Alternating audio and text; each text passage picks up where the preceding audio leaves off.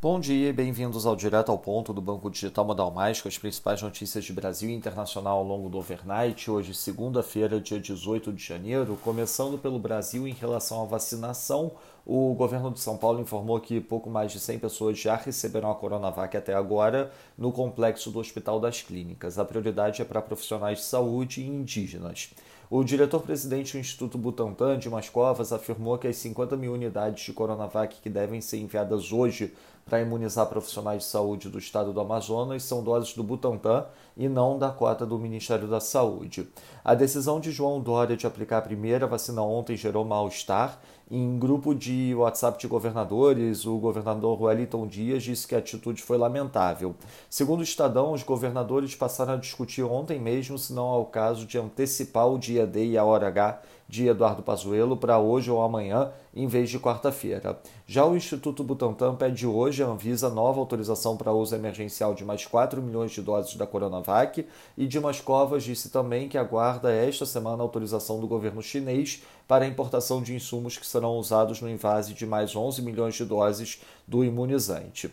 Em relação a precatórios, segundo o Estadão, uma nova articulação política em curso pode reabrir no Congresso o debate sobre a postergação dos débitos de precatório da União, estados e municípios, tendo como pretexto central os gastos com a pandemia de Covid-19. Os estados e municípios do país juntos têm uma dívida de precatórios que em 2018 somava 99 bi de reais, isso segundo o levantamento da FGV. Desde a Constituição de 88, o Brasil já fez três moratórias constitucionais para não realizar o pagamento dessas dívidas nos prazos legais estabelecidos.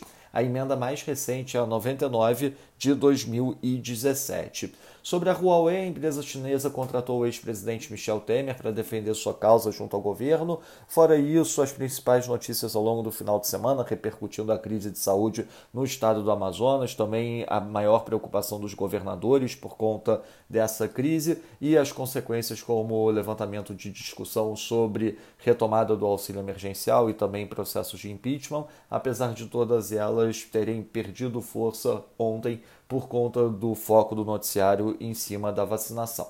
Passando para o setor internacional, nos Estados Unidos, segundo fonte da equipe de transição de Biden, Janet Yellen será a única representante do governo a comentar sobre o dólar. Já segundo o Wall Street Journal, Yellen deverá reforçar na sabatina o compromisso com o nível do dólar determinado pelo mercado.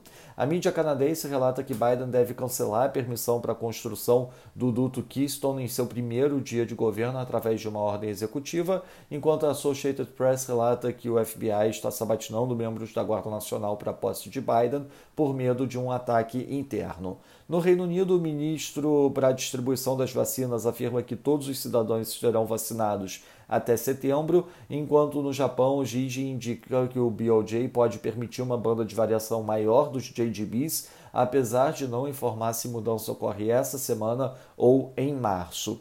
Na China, destaque para a divulgação dos dados de atividade de dezembro e também para o PIB fechado de 2020. O PIB do quarto TRI avançou 2,6 na métrica Q-on-Q, com isso, a variação year over year, year to date, foi de 2,3%, um pouco acima do esperado, 2,1%. A produção industrial de dezembro avançou 7,3% year over year, acima do esperado 6,9%, enquanto as vendas no varejo avançaram 4,6%, abaixo do esperado 5,5%. Já Fixed Asset Investments na variação year over year, year to date, cresceram 2,9%, abaixo do esperado 3,2%.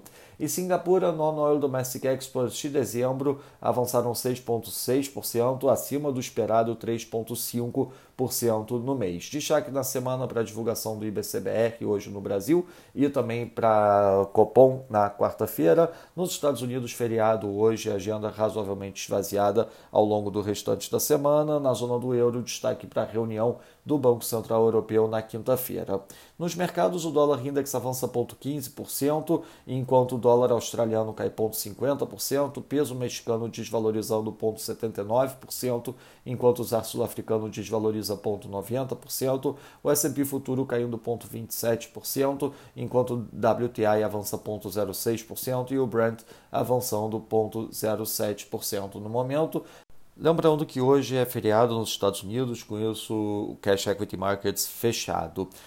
Essas foram as principais notícias do overnight. Um bom dia a todos. Até o nosso próximo podcast direto ao ponto do Banco Digital Modal Mais amanhã.